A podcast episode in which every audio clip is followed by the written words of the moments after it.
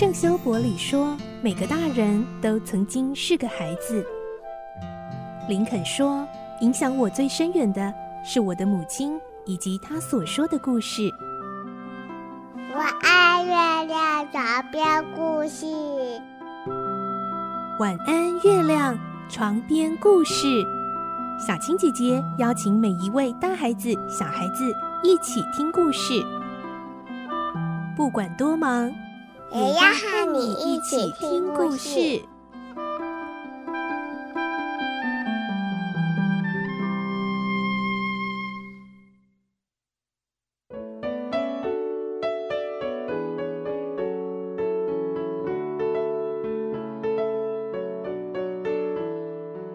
晚安，欢迎你和我们一起听故事。我是小青姐姐。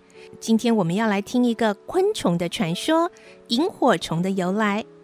在台湾夏天的山林，到了夜晚，常常可以看到萤火虫发亮的小小身影。萤火虫有个闽南语的别称，叫做“灰金哥”，这是一个跟宋朝皇帝宋太祖赵匡胤有关的传说哦。来听今天的故事。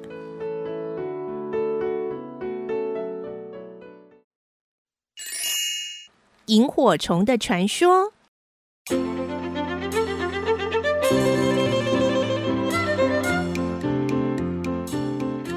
小朋友，你有没有听过一首台语的童谣？是这样唱的呢？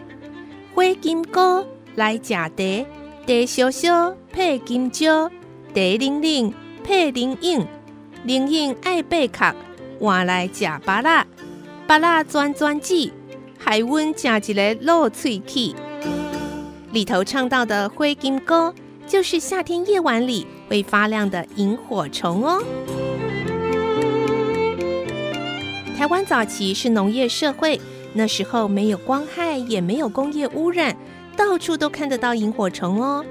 在夏天的夜晚，大家吃完饭后会到院子里乘凉、泡茶、聊天，看着像流星一样的萤火虫。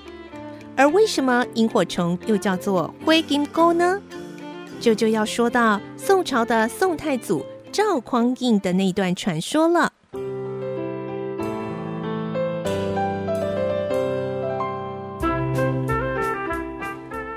太祖赵匡胤还没当上皇帝时，有次出门在外遇到了倾盆大雨，只好先躲到一间破破的庙里去躲雨。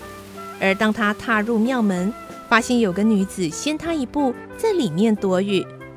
在民风保守的古代，男女授受不亲，就算只是两人处在同一个地方，也会是天大的事情。所以赵匡胤见到这位金钩姑娘很为难，于是就提议：我们也算有缘，不如就在神明前面发誓，约定成为兄妹，日后互相扶持，也不会被人误会啊。金哥接受了这个提议。两人就向神明上香，结为金兰。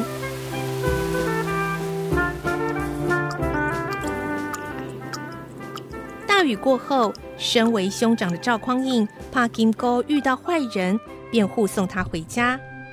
金哥虽然看起来外表柔弱，但是其实也不是泛泛之辈哦，对命相和法术都很有研究。金哥看见赵匡胤的头上发出了金色的光芒。知道他有皇帝命，加上看到赵匡胤气宇非凡，早就偷偷爱上他了。于是金哥舍不得让赵匡胤太早离开，就努力地暗示他。像是看到了路边的花草，他就问赵匡胤：“大哥，你瞧这一丛花草，是花好看还是叶子好看？”“嗯，自古以来都是绿叶衬托红花。”当然是花好看啊！那你遇上了好看的花，怎么不采下来带回家？其实他也很喜欢金钩，但是碍于礼教，两个人既然已经结拜当了兄妹，怎么能做夫妻呢？只好继续装傻。到了金菇家里，金菇又很努力的想留下赵匡胤。可是赵匡胤还是不肯，最后转身离开。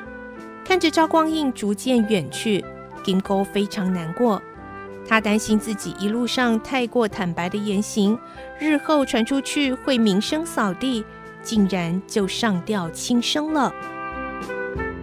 金哥死了以后，还是舍不得赵匡胤，担心赵匡胤夜晚走路的时候太暗会看不到路，于是金哥的灵魂化成了一只萤火虫，飞在赵匡胤的前方，照亮他回家的路。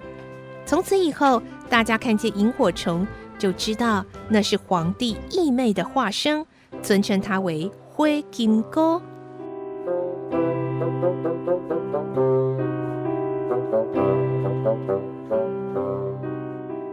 而在我们台湾原住民的传说里，也有关于萤火虫的故事哦。泰雅族的人就认为，萤火虫呢是爱哭女生的化身，因为萤火虫在黑夜里打着灯笼到处寻找，希望可以遇到一个可靠的男人。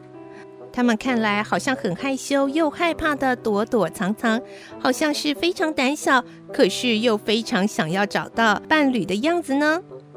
从科学的角度来看呐、泰雅族的传说其实有点道理哟，因为萤火虫发光的行为，真的就是要在黑暗中向伴侣发出求偶的讯息。所以，如果在光害太严重的地方，萤火虫那小小的光芒就没有办法被看见，因此就没有办法交配繁衍，还有可能会绝迹呢。萤火虫不但很胆小，而且非常的爱干净。萤火虫的一生都要住在干净的环境里，湿度、温度都要刚刚好，当然更不可以有污染。目前在台湾一些海拔不高的山林里，还能够看见萤火虫的踪迹哦。如果你也想加入欣赏萤火虫的行列，几件事情要提醒你哦。黄昏时分是它们活动力最旺盛的时候，夜晚九点以后发光的情形就会大量减少喽。另外，在观赏它们的时候，千万不能用手电筒或闪光灯哦，会打扰到它们的交配，更不可以把它们抓回家，这样萤火虫才能世世代代的和我们在这块土地一起生存下去。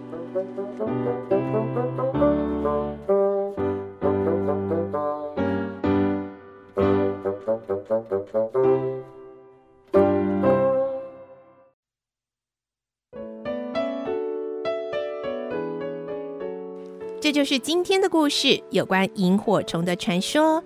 如果有机会看到萤火虫，你也可以跟爸爸妈妈说今天的故事哦。我是小青姐姐，祝你有个好梦，晚安，拜拜。小朋友要睡觉了，晚安。